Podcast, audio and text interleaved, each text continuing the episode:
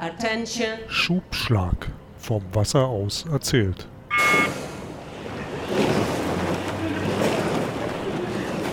Herzlich willkommen zu einer neuen Folge vom Schubschlag, dem Podcast übers Rudern und vor allem über Geschichten, die der Rudersport äh, geschrieben hat und immer noch schreibt. Ich bin Carsten Bjeski und wie fast immer mit mir zusammen wieder Matthias Zappel-Zander. Tag Zappel. Ja, hallo Carsten, hallo liebe Zuhörer. Ja, es ist Frühling draußen und wir haben ein langes Wochenende. Also, morgen ist auch noch frei, morgen ist der Tag der Arbeit, da werde ich zur Abwechslung mal nicht arbeiten. Äh, das ist Autos anzünden oder nicht? Was machst du dann? Äh, nein, ich werde mir das schenken, ich gucke mir das an. Ich bin ja schon ein älterer, gesetzter Herr. Ich werde heute auch nicht zugucken, wie die in Berlin anfangen, Steine zu schmeißen. Ähm, das ist ja auch so ein bisschen Tradition und äh, die revolutionäre 1. Mai-Demo lasse ich mir auch äh, entgehen. Das brauche ich alles nicht mehr. Das, als ich noch mal am Hermannplatz gewohnt habe früher, da ähm, habe ich das mal öfter live und in Farbe gesehen. Da weiß ich auch, wie so ein großer Wasserwerfer in Wirklichkeit aussieht und der ist wirklich groß und beeindruckend. Vor allen Dingen, wenn man da mit Besuch aus der Provinz dran vorbeiläuft, äh, die sich dann nur festhalten wollen, weil sie sowas gar nicht gewöhnt sind. Aber nee, aus dem Alter bin ich raus. Ich muss da nicht mehr protestieren und machen und tun. Ich werde es mir hier schön machen. Und äh, es äh, ist ja auch gut. Und außerdem, es war ja viel los dieses Wochenende. Der Norden war diesmal rudersporttechnisch ganz weit vorne. Lübecker Ruderregatta war. Habe ich gesehen. Mit Stream direkt auf der DAV-Seite, auf der Startseite. Ähm, beeindruckend fand ich, muss ich sagen. Also es geht vorwärts da passiert ein bisschen was. Das, also so schnell ist man noch nie zu einem Stream gekommen und äh, das kann man nur loben. Und hast du was gesehen dann oder nicht? Oder nur den Stream gesehen? Ich habe nur gesehen, dass da ein Stream ist. Ich war anderweitig beschäftigt. Ich hatte ähm, ein paar andere Sachen zu tun. Ich habe ja nebenbei in diesen sozialen Medien geguckt, was da alles so losgeht. Das war ja in Hamburg noch eine andere Veranstaltung. Da genau, habe ich auch ja. ein, ein, wenig äh, Informationen äh, bekommen von äh, ich sag mal, Freunden und Bekannten. Und äh, ja, es werden Mittel- und Großboote gebildet. Äh, es wurde wild gerudert in Hamburg à la Mühe.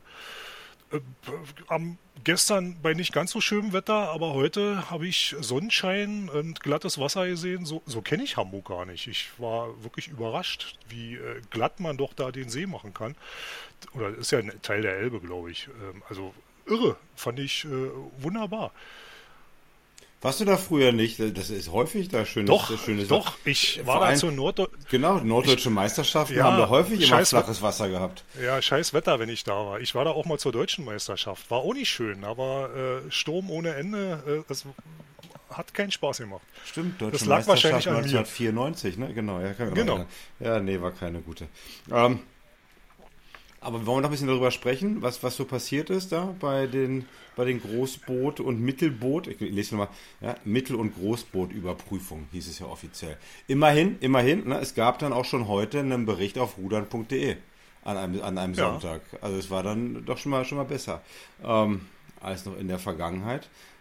Und ich muss dann doch sagen, ne, der ja doch mir am Herzen liegende Doppelzweier aus Hessen hat sich in der Doppelzweier-Ausscheidung durchgesetzt.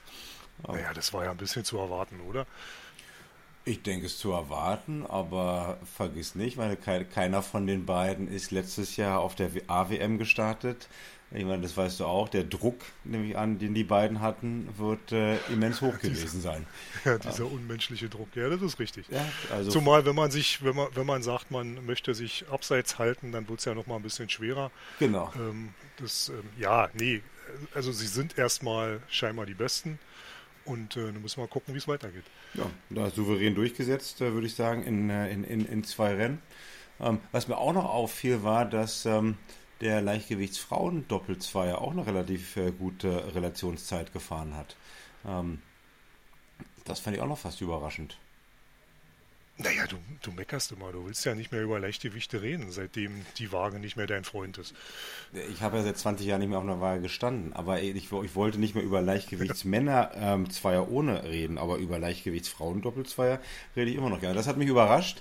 Ähm, und ähm, der Achter ist ja wohl auch schon ziemlich, äh, ziemlich gut gewesen. Also wir gucken mal, was jetzt äh, bei der Europameisterschaft passiert. Ne? Hoffen wir mal, dass jetzt äh, die einzelnen Mannschaften nicht zu viel Körner verloren haben, um, sodass sie gut vorbereitet dann zur EM fahren können, die Ende des Monats ist, wenn ich mich nicht ganz täusche. Aber Zappel, wir wollten ja gar nicht über das aktuelle Regatta-Geschehen reden, sondern wir haben ja wieder einen Gast uns eingeladen. Und äh, ist eigentlich eine ziemlich große Ehre, weil wir hatten bisher nur einen einzigen Gast, der zweimal da sein durfte. Es ist jetzt nicht so, dass uns die Gäste ausgehen und wir einfach jetzt eine Runde machen und wieder jeden mal anfragen, ob es nicht ein zweites Mal sein könnte. Aber ähm, stell mal vor, wen haben wir heute hier noch bei uns zusammen im Podcast? Na, wir haben wieder mal einen weiblichen Gast und, äh, und zwar Marie Markov ist wieder bei uns zu Gast. Und äh, wir haben uns einfach gedacht, wir brauchen als alte Säcke jemanden, der sich mit der Jugend noch auskennt und äh, da noch viel dichter dran ist als wir.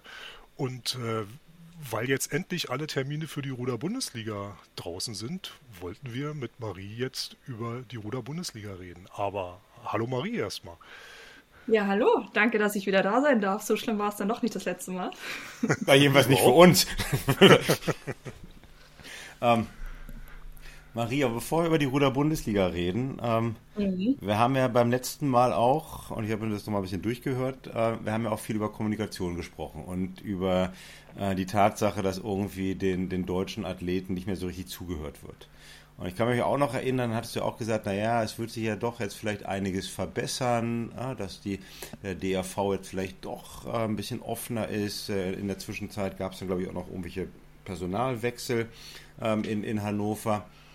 Hat sich die Kommunikation vom DRV Richtung Athleten deines Wissens nach und äh, von dem, was du mitbekommen hast, verbessert und geändert? Also meiner Meinung nach absolut. Ich habe das natürlich verfolgt, ähm, jetzt wie ihr auch eben angesprochen hattet, auf der Webseite rudern.de, aber auch auf Social Media, was ich ja in erster Linie angesprochen hatte, weil ich glaube, es ist einfacher, über Social Media an die Athletinnen und Athleten ranzukommen. Da glaube ich, dass definitiv sich einiges getan hat. Also ich meine, man muss es ja nur mal personell betrachten. Der DRV hat die Kommunikationsabteilung, wie es immer so schön heißt, verstärkt. Meines Wissens nach sind da zwei Neueinstellungen in 2023 erfolgt und ähm, das zeigt ja schon mal, dass der DRV durchaus jetzt verstärkt die Kommunikation eben ähm, ja, weiter aufbauen will. Und konkret, finde ich, merkt man das ja ähm, eigentlich schon in der, in der Taktung und in der Frequenz, was auf rudern.de passiert. Also mein Gefühl sagt mir, dass da deutlich mehr gepostet wird und auch auf Social Media, also gerade beispielsweise Instagram, wo ja auch viele junge Leute unterwegs sind, ähm, kommen jetzt kleine Zusammenschnitte aus ähm, Stützpunkten, wie beispielsweise Frauenriem und äh, Frauenschool in Berlin. Und ähm, ich habe das Gefühl, da öffnen sich schon jetzt die Türen und das Ganze wird alles viel transparenter gestaltet. Also ich habe das Gefühl, wir gehen da in die richtige Richtung. Okay, aber rudern, rudern.de ist ein bisschen so, wie wenn ich über meinen Lieblingsfußballverein rede, der dann irgendwie nicht vier Tore kassiert, sondern nur zwei Tore kassiert. Also die, die, die Taktung, die war ja so, so niedrig, ähm, es war nicht so schwierig, um da ein bisschen mehr hinzubekommen. Ja, aber ich versuche da eher optimistisch eingestellt zu sein und denke mir, es sind die kleinen Schritte und mit der Zeit äh, wird sich da schon auch, werden sich da auch größere Schritte tun. Also klar ist rudern.de immer noch die Verbandswebseite und deswegen wird da natürlich auch in erster Linie irgendwie sehr positiv äh, berichtet, aber dann gibt es ja noch so ähm, unabhängige Organe wie beispielsweise das Rudersportmagazin, wo dann vielleicht die etwas kritischeren Texte äh, veröffentlicht werden. Aber ich würde das gar nicht, alles gar nicht zu pessimistisch, pessimistisch sehen, sondern ähm, jeden kleinen Schritt äh, positiv werten. Ist es denn nicht irgendwann mal doch Zeit vielleicht für noch eine alternative Rudernseite? Ich meine, wir hatten ja mal, was nicht, Rudern 1 früher? Ja, das ist die Frage. Also klar, je mehr unabhängige äh, Medien, desto besser. Das sind nur noch mehr Perspektiven, die da irgendwie beleuchtet werden und das, was ich von einem Rudersport, äh, von der Rudersportarbeit mitbekomme, also von dem Magazin, ähm, ist es jetzt nicht so, dass es an Geschichten mangelt. Also je mehr, ich meine, der Journalismus wird ja häufig auch als irgendwie die vierte Gewalt ähm, in der Demokratie gewertet und je mehr unabhängige Medien, desto besser. Ich bin dem sehr offen eingestellt. Ich bin ja, ist, überhaupt, ist überhaupt ein Markt da für, ein zweite, für eine zweite Internetseite? Also, du musst es anders fragen. Ist denn ein Markt da für eine gute Internetseite? Ähm, für uns beide wäre das auf klarer Fall ja. Also ich, ich sage ja, ich sag ja nur, ich meine, du weißt ja, du kennst ja mein, mein, äh, niederländischen Hintergrund und äh, nicht, dass da wirklich alles gut ist oder alles besser ist, aber ähm, der geneigte Hörer sollte sich mal nlroei.nl anschauen, nlrui, ähm, eine private Internetseite, die jetzt äh, wurde von einem ehemaligen Leichtgewichtsruderer glaub, vor 20 oder 15 Jahren ins Leben gerufen. Ähm, höher getaktet als rudern.de. Ähm, es gibt daneben auch noch eine Verbandsseite und ähm, es gibt da einfach ein paar, ich glaube, ehrenamtliche Journalisten, die halt für diese Seite schreiben. Ja, und das geht, ähm, das geht dann doch ziemlich zügig. Also ich habe jetzt auch gerade mal nochmal mir die rudern.de Seite angeschaut. Ähm, ja, äh, es ist einiges besser. Es geht irgendwie mit der Verlinkung auf der Seite, klappt es dann noch nicht ganz so gut. Äh, wenn, wenn ich mir, wir haben ja oben immer das Karussell mit den verschiedenen Artikeln, das geht relativ schnell. Wenn ich dann aber die Rubrik Wettkampfsport mir anschaue, dann erscheinen die Artikel aus dem Karussell da oben nicht mehr. Ne? Dann ist der beim, beim Wettkampfsport das, das aktuellste vom 18. Januar vom, ähm, von der In, vom Indoor Championships. Also da denke ich, könnte man mit ein paar praktischen Tricks das schon mal besser machen. Über Kommunikation gesprochen, Marie. Ähm, eine fantastische Überleitung zur Ruder-Bundesliga. Ich habe ja auch noch heute geschaut, okay, was steht denn dann auf der rudern.de Seite über die RBL? Und ähm, da muss ich sagen, war, das war ja ein bisschen so ein Abturner.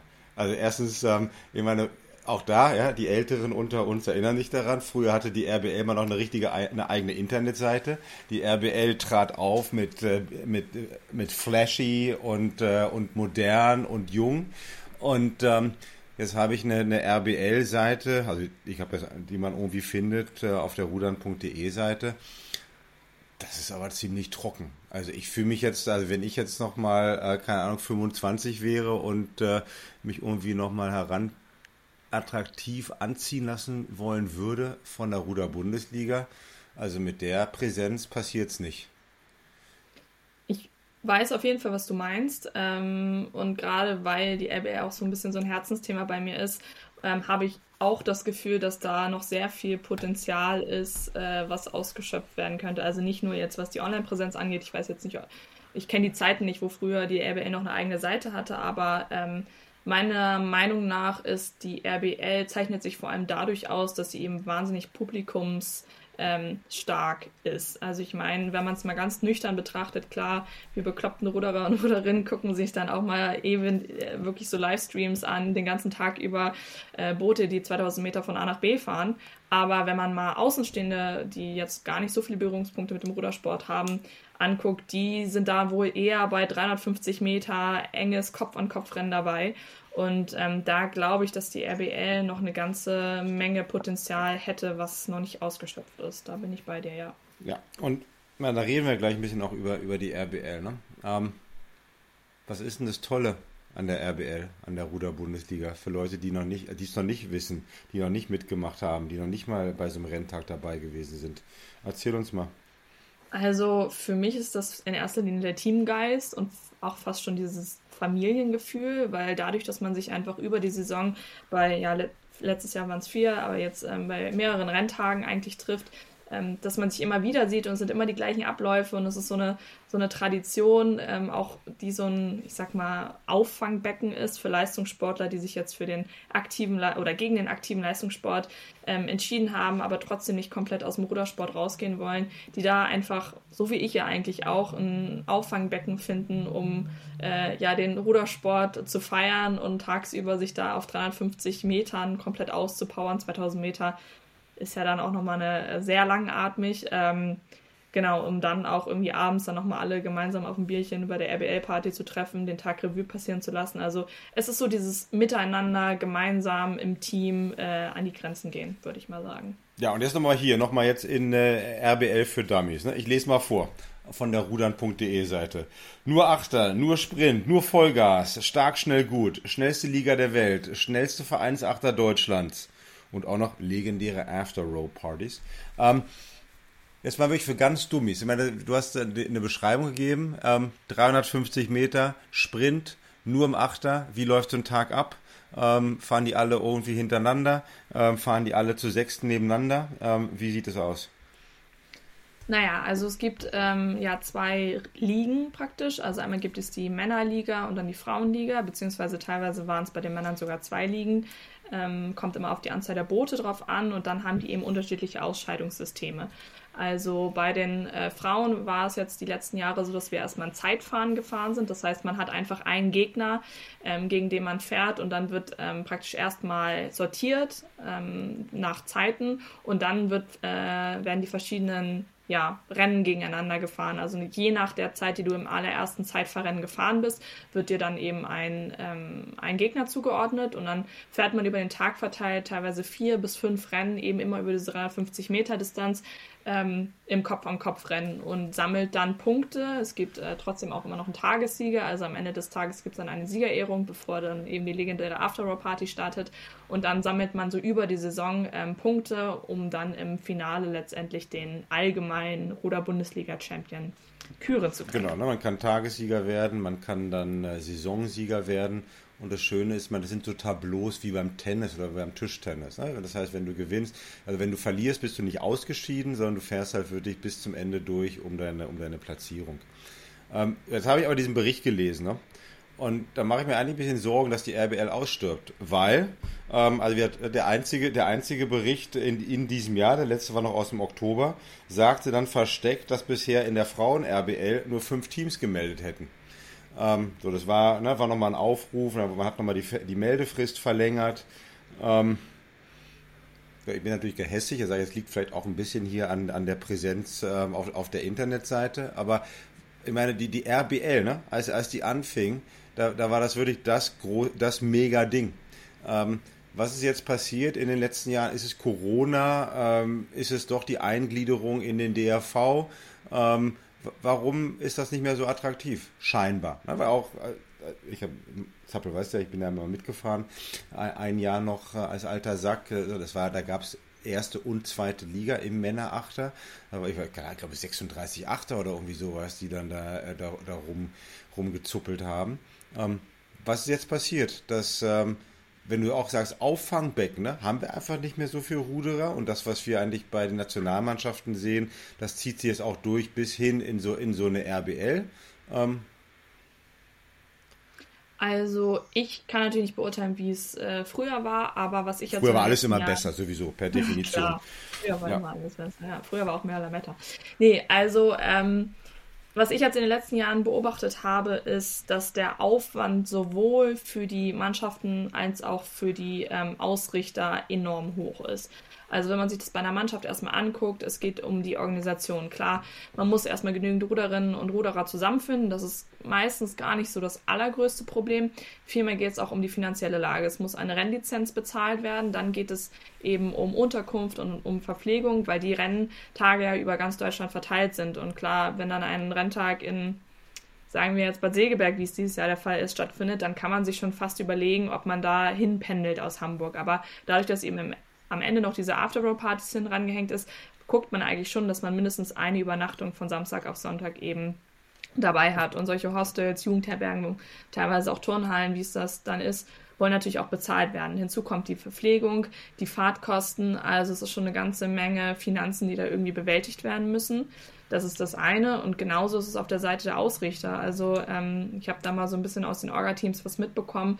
Ähm, die freuen sich, wenn sie bei plus minus null rauskommen, weil eben vom Deutschen Ruderverband, da wird zwar sowas wie Technik gestellt, da werden ähm, ja einfach so diese, diese gängigen Abläufe werden schon irgendwie weitergeführt, aber ähm, so wirklich viel Unterstützung kommt da nicht. Und da kann ich mir gut vorstellen, dass es eben daran einfach scheitert. Und du hattest es vorhin schon einmal kurz angesprochen, was die Ruderinnen und Ruder angeht. Klar, auch in den, äh, auf der Ebene der Nationalmannschaft ist in den, bei den Männern einfach deutlich mehr äh, Menschen im Pool, sag ich mal, als jetzt bei den Frauen. Aber grundsätzlich findet man schon Leute, die Bock drauf haben, nur es scheitert, glaube ich, vor allem an den Finanzen. Oder dann war es ja eigentlich immer so und wird immer noch so sein, dass dann halt die Achtermannschaften sich Sponsoren suchen. Das war einfach nur aus, aus deiner Erfahrung. Gibt es die dann nicht mehr? Gibt es keine keine finanzstarken Sponsoren mehr, denn wir hatten, ja, ich meine, normalerweise ist ja auch, wenn man sich so, so einen äh, Bundesliga-Tag anschaut, dann ist es ja nicht irgendwie ein Vereinsachter, häufig sind es Vereinsachter, aber dann ist es, keine Ahnung, der äh, Schnicke die Mick Achter aus Münster und also immer eigentlich mit, ne, mit, mit einer Bezeichnung, die sehr häufig auch, du machst ja keine Schleichwerbung, doch auch den Namen des, äh, des größten Sponsors des Achters mit im, äh, im, im, Namen, im, im, Namen drin hatte. Ähm, Gibt es die nicht mehr? Äh, einfach nur aus deiner persönlichen Erfahrung oder was du von anderen Mannschaften auch gehört hast. Denn die, die also, Lage, ich meine, die, die, ja, dass man reisen muss, dass man Unterkünfte braucht, das war natürlich von Anfang an immer der Fall.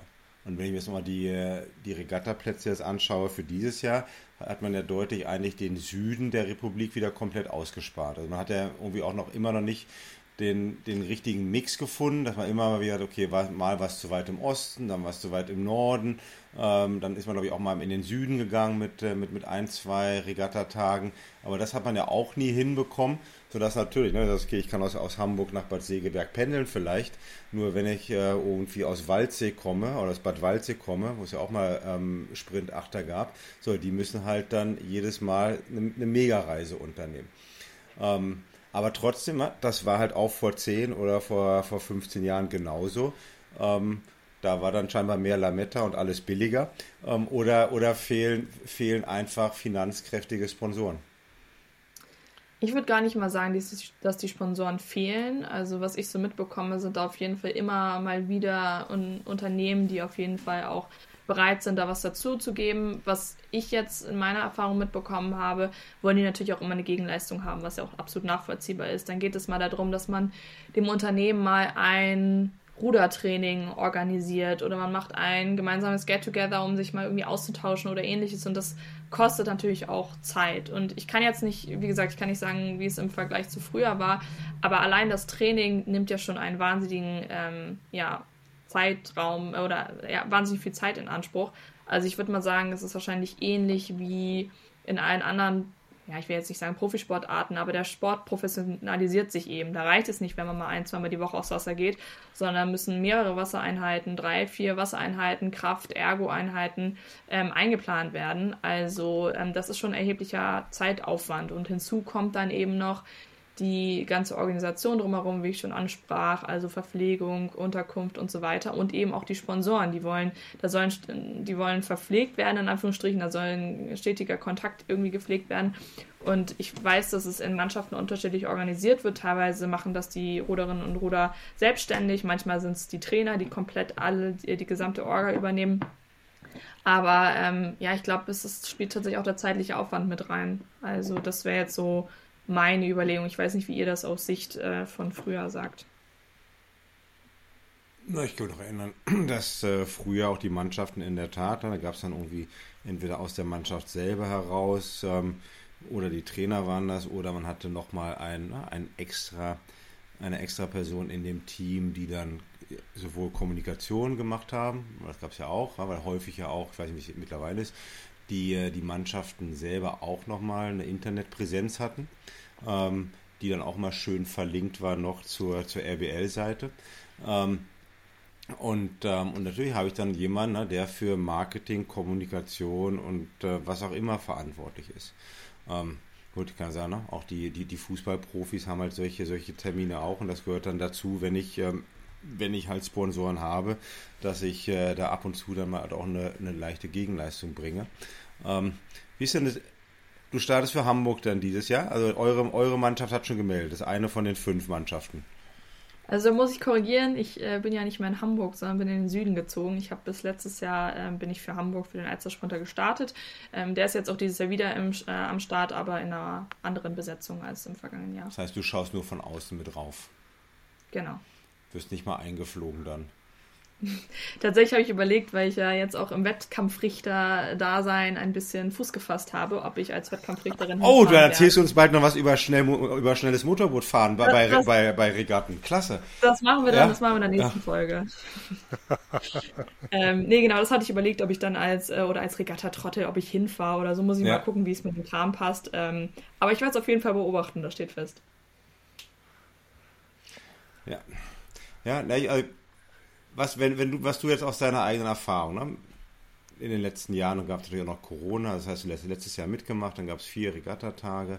Ähm, ich denke, es liegt dir auch am Herzen. Ich bin großer Fan gewesen von, von der RBL, weil es genau das ist, was du gesagt hast. Ähm, es ist ein super Auffangbecken, es ist auch super für Quereinsteiger.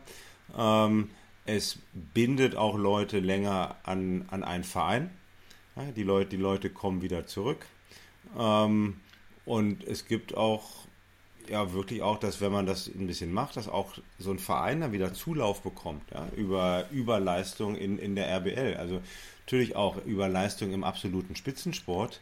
Aber ich weiß noch äh, in, in Berlin, ähm, dass da wirklich auch immer wieder dann Leute von außen ähm, in den Verein kamen, weil die halt gesehen hatten, dass der Verein bei der, bei der RBL gut gefahren ist. Äh, und von daher finde ich es halt doch auch traurig jetzt zu sehen, ne, dass ähm, es Jedenfalls so scheint es zu sein. Ich glaube, im letzten Jahr gab es im letzten Jahr noch eine zweite Liga bei den Männern, glaube ich auch nicht mehr. Ne? Also der, der, der Trend geht deutlich nach unten. Und ähm, okay, ist es dann allgemein, ne? was du gesagt hast, okay, die Leute haben allgemein so viel ähm, am Hut, dass man ähm, sich einfach auch nicht mehr verpflichten möchte. Ja, dass man auch sagt, okay, ich war dann irgendwann vielleicht mal ehemaliger Leistungssportler und ich habe ich habe zwar noch Lust auf Rudern, aber ich will jetzt nicht auch noch fünf Wochenenden, weil ich habe dann jetzt vielleicht eine junge Familie gegründet, habe die habe vielleicht auch kleine Kinder. Ich will jetzt nicht äh, fünf Wochenenden im, im Jahr dann auch durch die Republik fahren. Das ist ja auch noch relativ hoch getaktet, ne? Ist ja eigentlich alle alle vier Wochen dann.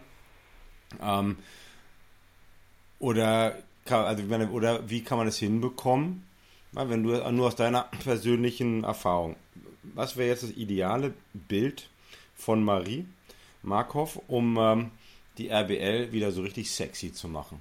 Also, dass ich nicht irgendwie eine, drei Wochen vor Meldeschluss einen Bericht sehen muss, dass nur fünf Frauen Achter gemeldet haben. Und wie ja, es bei den Männern ist, ja, da wird es wahrscheinlich gar nicht so anders sein. Nur da stand mhm. nicht in dem Bericht drin. Ja, das ist eine gute Frage. Also das ist vorhin schon angesprochen. Ähm, ich weiß von, ich glaube, einer Mannschaft, die eben eine relativ recht weite Anreise aus dem Süden hatte, dass die abgesagt haben, eben weil die Renntage dieses Jahr eher äh, alle in die obere Hälfte des Landes ähm, gelegt worden sind. Also vielleicht, wenn man versuchen würde, die Renntage ein bisschen gleichmäßiger zu verteilen, ich glaube, das wäre ein Punkt. Und dann, ähm, ich habe jetzt nicht die Ideallösung, aber wenn man sich nochmal Gedanken über das finanzielle Konzept macht oder vielleicht auch einen Pool an Sponsoren irgendwie zusammensucht, die das Prozedere schon kennen, die wissen, wie die Abläufe sind, weil es gehört natürlich auch viel immer an Erklärung dazu. Ähm, ja, dass man guckt, dass die finanzielle Lage sich beruhigt, weil viele Vereine ähm, können es sich einfach nicht leisten, da dann irgendwie noch so viel Geld dazu zu geben und dann müssen es halt irgendwie die Sponsoren lösen und ähm, das ist immer eine ganze Menge Aufwand. Also glaube, auf der einen Seite, wie gesagt, die Renntage gleichmäßiger verteilen ähm, und dann das Finanzielle in irgendeiner Art und Weise klären. Aber das ist ja ein grundsätzliches Problem im Deutschen Ruderverband, eben weil es eine Randsportart ist, dass an vielen Ecken und Enden gefühlt immer das Geld fehlt. Und ich weiß nicht, was man da jetzt für eine Ideallösung ähm, finden könnte, aber ich glaube, das sind schon mal zwei Punkte, die einiges ändern würden. Oder erst eine regionale Liga zum Beispiel. Ja, ähm, ein, zwei, ein, zwei Wettkampftage halt auf äh, ja, mehr regionaler Ebene, wie beim Fußball. Und dann ähm, mache ich nur noch zwei bundesweite Regattatage zum Beispiel. Mm, ich fürchte, dass das nicht realistisch ist. Also, ähm, ich meine, wir haben jetzt schon Schwierigkeiten, deutschlandweit genügend Achter, zumindest für die Frauenliga zu finden. Und dann glaube ich, wenn man das Ganze noch weiter runterbricht, ähm, dass es nur eher schwieriger werden wird. Also ich glaube, man muss da schon nach wie vor deutschlandweit agieren, aber eben trotzdem schauen, dass man die Renntage gleichmäßiger verteilt, damit jeder mal eine kurze, mal eine längere Anreise hat. Also ich glaube, regional ist da einfach viel zu wenig Nachwuchs da. Also es zeigt sich ja schon auf der professionelleren Ebene, dass gerade Frauenriemen auch irgendwie so ein bisschen das Sorgenkind, ähm, dass da ja noch viel Nachwuchs fehlt und bei den Männern äh, läuft es, weil da eben ähm, mehr Leute in der Pipeline stehen, aber ich glaube, man muss weiter deutschlandweit unterwegs sein. Na, vielleicht sollte man überlegen, ob es nicht eine Möglichkeit gibt, dass man den einen oder anderen Ruder-Bundesliga-Lauf in eine normale Regatta mit integriert. Ich meine, auf einer normalen Regatta, da sind im Prinzip kaum Zuschauer. Die würden sich freuen, wenn da mehr Zuschauer hinkommen würden. Die RBL des Formates zieht halt ein paar Zuschauer. Ähm, warum denn nicht? Ähm, da irgendwie ein paar Läufe von mir aus mal auf der Ratzeburger Regatta oder in Köln oder wo auch immer zu, zu veranstalten. Und so eine Highlights wie in Minden war das da, glaube ich, auf dem Wasserkreuz, die können ja separat bleiben, wenn man das organisiert bekommt. Oder da in, in Hamburg eben halt auf der, auf der Alster. Das, äh, wenn man das schafft, das wäre ja schön. Und das würde das ja auch ein bisschen wieder zusammenbringen das spart dann auch Kosten, weil der Verein muss eventuell sowieso zu der Regatta. Da muss halt nur noch ein Achter mit auf den Hänger. Das wäre ja eine Idee. Ja, das, also das könnte ich mir durchaus vorstellen. Was ähnliches hat es praktisch umgekehrt schon in Hamburg gegeben letztes Jahr im, beim Ruder-Bundesliga-Finale Finale im September. Da wurden nämlich einfach, äh, ich glaube, Kinder- und Jugendrennen äh, praktisch zwischengeschoben. Also immer wenn die RBL mal kurz pausiert hat, ähm, wenn Rennblock vorbei war, dann wurden die Kinderrennen zwischengeschoben, die natürlich total begeistert waren, dass sie da ganz viel Zuschauer irgendwie hatten. Und ich glaube, wenn man das einfach andersrum bei einer normalen Regatta, die RBL integriert, kann ich mir gut vorstellen, wie du schon sagst, so werden einfach Kosten gespart, weil ich meine, für die RBL muss meistens, wenn man sich nicht innerhalb der Stadt ähm, zusammentun kann, äh, einfach ein Hänger für einen Achter durch, äh, durchs Land fahren. Und da würde sich schon lohnen, wenn ähm, ein gesammelter Hänger vom, von einem Verein irgendwie unterwegs sein würde. Wo natürlich der, der Charme dann der RBL ein bisschen abbröckelt. Ne? Aber vielleicht ist das dann der Kompromiss, den man schließen muss. Weil der Charme ist natürlich, dass man die RBL dann auch einfach auf Gewässern organisieren kann, die noch ähm, Zuschauer näher sind als eine normale Regattastrecke. Also ich meine, das ist, das ist natürlich immer der, dass ich auch in die Innenstädte komme. Und ähm, so, gut, kann ich gucken, gut, Köln wäre es vielleicht zum Beispiel, da bin ich auch noch einigermaßen in der Innenstadt. Ähm, weiß also nicht, ob ich jetzt, ob sich Brandenburg jetzt wieder so eignen würde, weil wir da beide gewesen sind, Zappel, auch noch für, für ein RBL-Finale. Top, top, top Regatta. Ja, top Regatta. Gut, es sei nur, dass die, die Marie dann da mit ihrem Schiri-Boot dann noch hin und her fährt die ganze Zeit.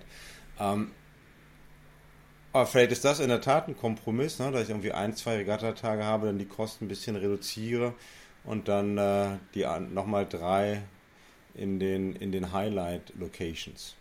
Ich nehme mal an, weil zum Beispiel ich meine Binnenalster Hamburg ist natürlich doch eigentlich der, der Höhepunkt. Also das Absolut. hat sich schon etabliert. Ne? Das, ähm ja, und also muss dazu sagen, gerade in Hamburg, ich meine, es ist ein zentraler geht es genau, ja eigentlich gar nicht. Genau. Da hat man dann auch ganz viel Laufkundschaft äh, mit äh, ja, Fachfremden, die einfach mal stehen bleiben und gucken, was für äh, komische Leute sich da über das Wasser quälen und 350 Meter nur irgendwie Schmerzen aushalten. Ähm, also ich finde, das, äh, das wäre schon erstrebenswert. Das ist nur die Frage, also ich weiß, mindestens in Hamburg mussten viele Genehmigungen eingeholt werden, weil dann eben der, die Berufsschifffahrt ähm, Rücksicht nehmen musste und weil das eben ja doch sehr zentral ja. war, aber da müsste man eigentlich schon was machen ja. können. Ich meine, Frankfurt gab es ja früher auch. Ähm, das war auch zuschauernah, nur das Wasser ist ja halt leider Gottes bescheiden in, äh, in, in, in, Frankfurt. Ähm, aber da hast du halt auch doch mal relativ viele Leute, die einfach nur zufälligerweise da waren, weil es immer noch in Kombination war mit, einem, mit dem Ruderfest und anderen Festen in, in der Innenstadt. Okay, also das heißt, Marie, was sind unsere Lösungsansätze hier? Ähm, eventuell in Kombination mit normalen Regatten, ähm, eventuell Sponsoren poolen, ja, ähm, deutlich mehr, noch, noch mehr Kommunikationsmitarbeiter beim DRV, um der, um der RBL-Seite äh, doch einen, einen anderen Anstrich zu geben. Man kann nie zu viel kommunizieren. Exakt. Ah, das kann man auch, aber das, das man, kann, nur eine, man, man das kann, kann nie, nur eine Frau sagen. man, man kann nie zu viel gut kommunizieren, ja. ähm, okay. Haben wir noch mehr? Öffnen, äh, öffnen für ähm, Nachbarländer. Ich meine, es gab ja, glaube ich, immer sogar bei den Frauen äh, ein Boot aus Österreich ne? in, der, in der Vergangenheit. Genau, aus Linz, das war, was ich eben angesprochen hatte, die haben dieses Jahr tatsächlich nicht gemeldet. Soweit ich weiß, eben aus dem Grund, weil die Anreise ja. immer zu weit war. Also ich meine, die müssen ja mindestens die untere Hälfte Deutschlands ja. Äh, durchfahren, um, um, überhaupt zu irgendeinem Renntag zu kommen. Und das hat sich dann wahrscheinlich alles nicht, äh, nicht mehr rentiert. Deswegen, also ich würde eher sagen, klar, wenn Österreich, Schweiz, äh, wenn die da mitfahren wollen, können sie es ja gerne machen, ist glaube ich auch nach wie vor erlaubt, aber dass man eben auch die Möglichkeit gibt, dass sie mitfahren können und mal hier ins schöne Bayern, wo ich hier sitze, äh, vielleicht auch mal einen Renntag runterholt. Da müsste man dann die Statuten, weil ich glaube, die Statuten sind ja sogar so, dass man auch nicht einen Renntag ausfallen lassen darf, ne, als Teilnehmer. Ähm, weil was ja auch richtig ist, ja, also ich, ich, kann es auch nachvollziehen, sonst hast du dann irgendwie auf einmal ein Regal, also dann ne, komplett unterschiedliche Felder. Ähm, gut, vielleicht müsste man zum Beispiel für die, wenn man das für Europäer oder für Nachbarländer öffnen möchte, vielleicht muss man da dann Ausnahmen machen. Ja, dass man die dann ab und zu mitfahren lässt, aber dass die dann sich nicht verpflichten müssen um an allen fünf Regattatagen mitzumachen? Also was mir jetzt gerade noch eingefallen ist, das wurde teilweise auch schon umgesetzt, ähm, wenn eine ungerade Anzahl am Booten gemeldet ist, ist es sowieso immer von vornherein doof, weil dann hat immer eine, eine Mannschaft keinen Gegner ja. und muss immer für sich alleine fahren. Und dann wurde teilweise mit Juniorenbooten aufgefüllt. Also wenn sich dann eine motivierte Mannschaft zusammengefunden hat, eben aus dem regionalen Kreis, dann wurden die dazugeholt und sind außer Konkurrenz mitgefahren, eben damit es ein gegnerisches Boot gab. Und auch das, ich meine, im Hinblick auf Nachwuchsarbeit, ähm, gerade im Riemenbereich, fände ich, wäre das gar keine schlechte Idee, wenn man das flächendeckend einführen würde, denn dann ja, hätte man nochmal die Jugend ein bisschen dabei, die ganz nah dran ist an den Großen und vielleicht sich mal in diesem RBL-Format versuchen könnte. Also das wäre vielleicht noch ein weiterer Punkt. Wenn die nicht alle nach Amerika zum Studium abgeworben sind. Ja, das stimmt. Da muss man schnell genug äh, die Leute wegholen. Und wer, ja. und da wir im letzten Jahr mit dir über die, die, die Stimme für Deutschlands Athleten gesprochen haben, wer wird dann die Stimme der RBL? Ja, gute Frage. Nächste Frage. Ich habe schon eine Stimme. du hast schon eine Stimme. Willst du noch weitergeben? Ja, ja, ist doch. Nee, nee, ich muss ein bisschen aufpassen, dass ich nicht zu, auf zu vielen Hochzeiten gleichzeitig tanze. Also, was heißt eine Stimme? Ähm, das ist vielleicht ein guter Punkt, den du gerade ansprichst. Es gibt auch immer die Kommentatoren äh, auf den ähm, RBL-Renntagen. Da ist meines Wissens auch gerade auch ein Personalwechsel vonstatten gegangen, der etwas betrauert wurde. Also ähm, wäre schon nicht schlecht, wenn sich da nochmal Leute finden, ja, der, die irgendwie auch so ein der bisschen. Der Boris Orlowski ist doch einer der, ne, der, der, der Gründungsväter der RBL. Also, und der da, glaube ich, auch mit, mit extrem viel Herzblut dabei gewesen ist. Vielleicht braucht es dann doch noch äh, diese ein oder zwei Jahre, die Stimmen sind, ja, oder die, äh, die Leute, die dann hinter den Kulissen auch noch versuchen, mehr mehr Aktion zu machen, um, äh, um die RBL auch wieder ein bisschen auf Vordermann zu bekommen. Mhm. Absolut. Zappel, das wäre was für dich, oder? Sprecher auf äh, einer Regatta, nee. Nö, richtig, so hier Ruhe, Rührgänger der RBL im Hintergrund. Dann können wir auch dein Foto, guck mal, es gibt ja hier auch so Fotos auf der rudern.de Seite mit den Ansprechpartnern. Ja, nee. Machen wir ein Foto von dir darauf und dann bist du ich, einer der Ansprechpartner. Ja, ich habe schon mal gesagt, ich habe ein Radiogesicht und eine, und eine Stummfilmstimme. Ähm, das ist eigentlich äh, nicht so meine Sache. Es ist schon ganz gut, dass meine Stimme hauptsächlich zu hören ist und nicht mein Gesicht zu sehen ist. Nee, das, äh, das brauche ich nicht. Also, was ich nur sagen kann, ist, dass also die, die RBL-Achter, die sind in den sozialen Medien wirklich sehr aktiv. Also nicht nur die Berliner, die Mainzer, die Leipziger, die sind alle wieder wach geworden. Da gibt es jetzt äh, umfangreiche Trainingsbilder von denen immer zu sehen und äh, wie sie sich quälen. Und ich glaube, der Ruf, den sie bei einigen, ich sag mal, A, Sportlern genießen und vor allen Dingen auch Trainern und Übungsleitern, dass die eigentlich nur Party machen wollen und dass die eigentlich da nur ab und zu mal am Boot sitzen, weil dann eben im Anschluss die After-Row-Party ist, ähm, der, der, ist ein bisschen falsch. Also ich glaube, die machen da schon richtig Ballett, die geben sich da teilweise auch ordentlich die Kante. Ähm, das, vielleicht muss man das wirklich zusammenlegen, dass sich der eine oder andere, der diese Meinung hat, sich das mal auch aus der Nähe mal angucken kann, was da passiert. Ja, ich, ich weiß auch, früher hieß es immer, das ist Kirmesrudern. Ähm, ich hatte letztes, letztes Jahr auch mal ein paar ähm, Aktive aus, aus der RBL wieder gesehen und was, was mir auffiel und auch aus den Gesprächen, dass natürlich, ja, wie in jedem Sport, auch, ähm, auch die RBL, ich weiß nicht, wie es bei den Frauen ist, äh, Marie, aber jetzt bei den Männern noch mehr spezialisiert ist. Ne? Früher, also vor 10, 15 Jahren, da waren das einfach genau vor allem ehemalige, die haben das Ding auch so gerudert, wie sie früher das gerudert haben, also einen, einen, einen Start und einen Sprint und irgendwie nach Hause fahren. Ähm, mittlerweile werden da irgendwie Frequenzen von über 50 äh, run runtergedonnert. Und was halt auch interessant ist, das sind ähm, auch bei den, bei den richtig schnellen Achtern, das sind jetzt nicht die unbedingt nur die 2 Meter Kanten. Also da ist äh, eher wieder kompakt, klein und kompakt angesagt. Ähm, und dann, und dann wird es halt immer mehr auch ein anderer Sport. Ne? Das, ähm, also no, noch mehr spezialisiert auf wirklich diese, diese Sprintstrecke. Also das, das fand ich interessant. Ich weiß nicht, ist das die gleiche Erfahrung, die du bei den, bei den Frauen auch hattest? Ich meine, du hast es ja noch noch besser mitgemacht, auch den Übergang, ne? U23-Nationalmannschaft dann rein in die RBL. War das dann leicht anderes Rudern oder echt noch mehr spezialisiert auf diesen Sprint? Ähm, vielleicht auch von der Rudertechnik her? Ähm, oder war das eigentlich genauso wie, wie U23 äh, Rudern halt äh, Start und äh, mal was sind's, 40 Schläge raufhauen und fertig ist es? Nee, also es ist gut, dass du es ansprichst. Es war tatsächlich eine komplett andere Welt. Also, ähm, sagen in der RWL immer so schön, hier geht es nicht um die Technik.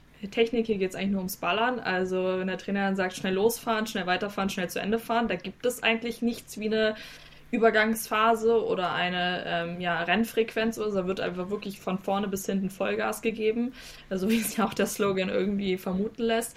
Und ähm, ja, klar muss man die Blätter ordentlich ins Wasser reinkriegen und kann da nicht die ganze Zeit Luftschläge machen, aber wirklich schönes Rudern ist es jetzt nicht, würde ich mal behaupten. Also es geht darum, die Blätter einfach richtig schnell ins Wasser ja eigentlich schon reinzuhacken und dann volle Kanne nach hinten durchzuziehen. Also wie gesagt, es sieht auch nicht mehr schön aus, was man da veranstaltet, aber ähm, das ist schon eine Umgewöhnung. Also ich habe auch mitbekommen, teilweise gegen Ende der RBL-Saison kommen verstärkt tatsächlich auch A-Leute in die Boote. Also es wird immer so ähm, ja, wie soll ich sagen, nicht ganz so gerne gesehen von den anderen Mannschaften, weil natürlich deutlich ist, okay, wenn da jetzt so ein äh, A-Mensch, äh, der sonst irgendwie äh, Westnorm fährt im Boot, der wird natürlich noch eine ganze Menge irgendwie mitziehen. Ja. Und ob das dann so fair ist für die anderen Mannschaften, sei mal dahingestellt. Auf der anderen Seite habe ich da auch die Erfahrung gemacht, nur weil man da in der Nationalmannschaft unterwegs ist, heißt es nicht, dass man bei Frequenzen ab 45 bis 50 gut mitkommt. Also wer da sonst irgendwie was im Bereich 30 bis 40 gewohnt ist, das ist schon eine Umstellung. Und ich muss sagen, mir ist die Umstellung sehr entgegengekommen, weil ich schon immer eine Sprinterin war und im, vor allem in der Exa, in der extensiven Ausdauer immer eher zu schnell als zu langsam war.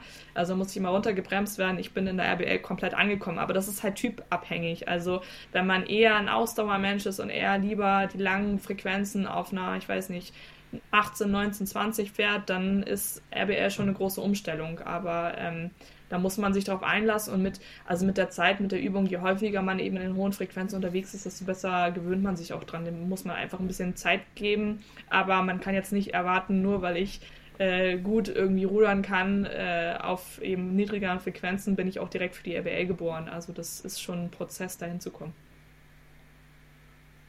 Zappel, warst du ja Sprinter? Nein je länger die Strecke wurde, umso besser wurde ich. Ähm, das, äh, da hat sich nichts dran geändert. Das ist nach wie vor noch so. Ich war nie der Sprinter. Also ich konnte auch mal ein bisschen hochfahren, aber so auf Dauer, nee, das war nicht so meins. Warum, Muss man wollen. Warum durftest du einen Schlag von einem Doppelvierer? weil ich einfach das beste Gefühl fürs Boot hatte. Okay, gut, ja. Ja, auch logisch. Und äh, Schlag heißt ja, dass du dann am besten einschätzen kannst, äh, was ist jetzt genau für das Boot wichtig. Also man kann ja immer noch hochgehen, wenn man denn noch Reserven hat in der Frequenz und äh, so lange spürt man halt, ob das Boot optimal läuft oder nicht. Und dann macht man halt nur das, was dafür sorgt, dass das Boot optimal läuft. Ja, sehr gut. Marie, wie. Das ist mein Name. Wie kommst du, mach jetzt mal dein, dein letztes Plädoyer, ähm, um, das, um die Leute wirklich jetzt nochmal zu bewegen, doch wieder an der RBL teilzunehmen, auch wenn der Meldeschluss wahrscheinlich jetzt vorbei ist. Also, ich finde einfach, dass die RBL das Maximum an Teamgeist für mich darstellt. Also wenn äh, jemand äh, das Bedürfnis hat, nochmal in einer Trainingsgruppe zu trainieren, wo wirklich äh, jeder am gleichen Strang zieht, wo man das Gefühl von von, von Teamgeist wirklich in, in, voller Gänze ausleben kann, dann kann ich äh, die RBL nur ans Herz legen. Und auch, wie ich schon angedeutet hatte, vielleicht äh, Ex-Leistungssportlerinnen oder Leistungssportler, die eben nicht mehr ja, nicht mehr die Motivation aufbringen können, tagtäglich sich irgendwie da an die Grenzen zu gehen, aber trotzdem im Rudersport noch treu bleiben will, da glaube ich, kann man es auf jeden Fall mal mit der RBL versuchen, weil das eben, es ist kein Leistungssport, es ist trotzdem ambitioniert, alle wollen äh, gut da ihre Leistung aufs Wasser bringen, aber es ist eben auch eine gehörige Portion Spaß dabei und deswegen glaube ich, sollte man der RBL auf jeden Fall mal eine Chance geben, eine Saison mal mitzufahren und äh, diese 350 Meter Vollgas mal miterleben. Und es ist ja auch gleich eigentlich ein Plädoyer dann für potenzielle Sponsoren. Wenn man, wenn man sowas hört. Ne? Da, da, da will man doch dabei sein, wenn man das finanziell kann und solche Mannschaften unterstützen. Genau. Und natürlich auch als Zuschauer, wenn man in der Gegend ist, wo denn gerade RBL ist. Also das ist dieses Jahr Bad Segeberg, Kassel, Mülheim, Minden und Hamburg. Wer Münster. Münster. Münster, Münster, ja. ja, Münster. Äh, der, der möchte doch dann da bitte hinkommen und sich das mal angucken. Ja, also es ist großer Spaß. Es ist wirklich, ähm, leicht aufregender als 2000 Meter Rennen, ähm, leicht spannender als leicht spannender als 2000 Meter Rennen. Ähm, also würde ich äh, finde das äh, finde das großes Kino. Vielen Dank, Marie. Zappel, hast du noch eine letzte Frage? Ich habe keine letzte Frage. Ich äh, habe nur, ich hätte nur andere Sachen denn noch. Ich weiß ja nicht, was du jetzt noch vorhast, aber. Ich äh, wollte ja nur von der Marie noch hören, wann sie denn dann auch wirklich DRV-Schiedsrichterin ist, sodass wir dann mit ihr eine Folge noch machen können über Motorbootfahren auf äh, deutschen Kleinbootmeisterschaften. Das würde mich dann nochmal freuen. Also ich bin tatsächlich bereits lizenziert. Ach, siehst du. Ah, siehst du. Okay. Bin ich schon. Siehst du. Mhm. Hm, okay. Kann direkt nächste Woche die nächste Mach Folge. Und fährst, fährst du auch selber oder wirst du gefahren dann im Motorboot? Kommt drauf an, wie groß die Regatta ist. Auf kleineren darf man auch mal selbst fahren, aber in erster Linie hat man äh, Motorbootfahrer oder Motorbootfahrerinnen, die aber eigentlich dirigiert werden sollen. Also die machen, äh, eigentlich sollen sie das machen, was die Wettkampfrichter sagen. Na, sonst hatte ich nichts. Zappe für die Marie. Nö, ich freue mich auf die äh, Wertungsrichterfolge denn irgendwann demnächst. so, vielen Dank. Du wolltest ja. auch noch was sagen jetzt, oder soll ich schon mal abschließen? Genau, nee, ich, nee, du sollst noch nicht abschließen. Ich wollte noch was sagen. Also erstmal, äh, es gab natürlich Feedback in den, äh, gerade über die Brandenburg-Folge gab es Feedback und zwar vom Havel Regatta Verein. Ähm, herzlichen Dank dafür. Es war wirklich äh, sehr schön. Wir haben uns sehr darüber gefreut. Ähm, offensichtlich steht man in Brandenburg in positiver Art unter Beobachtung. Äh, da, da, passieren Dinge, äh, ja, das hat man so noch nicht erlebt. Man, man, die, kennen wirklich jeden, der da war und äh, wissen genau, was die tun. Das war beeindruckend, denn mitzubekommen. Habe ich mich sehr darüber gefreut. Und äh, aus der Rubrik ähm, Was macht eigentlich? habe ich heute durch Zufall gesehen. Jason Osborne ist äh, die Tour de Romandie zu Ende gefahren. Der eine oder andere wird sich erinnern, wer Jason Osborne ist. Äh, er ist 38. geworden, 8 Minuten 39 hinter dem Sieger äh, Adam Yates. Ähm, es waren sechs Etappen durch die Schweiz mit einem Prolog und äh, nur um das mal einzuordnen, wenn ich es richtig gesehen habe im Ergebnis, war Jason Osborne der beste Deutsche, der da am Start war. Und Chris Froome, der mehrmalige Toursieger, ist 97. geworden mit 55 Minuten 5 Rückstand. Also ähm, vielleicht werden wir da immer noch mal ein weiteres Auge auf Jason Osborne und seine Radsportkarriere haben. Und äh, ansonsten wünsche ich natürlich allen, die an der Ruder-Bundesliga teilnehmen, maximale Erfolge. Und äh, ich werde das natürlich weiter beobachten und vielleicht, aber nur vielleicht, schaffe ich es Mitte September nach Hamburg. Mal gucken. Ah, das steht doch jetzt schon mal, haben wir uns alle eingetragen im Kalender, dann werden wir dich dann da sehen. Vielen Dank. Vielen Dank, Marie. Danke für die wiederholte Einladung. Das war mal wieder eine Folge vom Schubschlag. Vielen Dank fürs Zuhören und bis zum nächsten Mal. Ciao.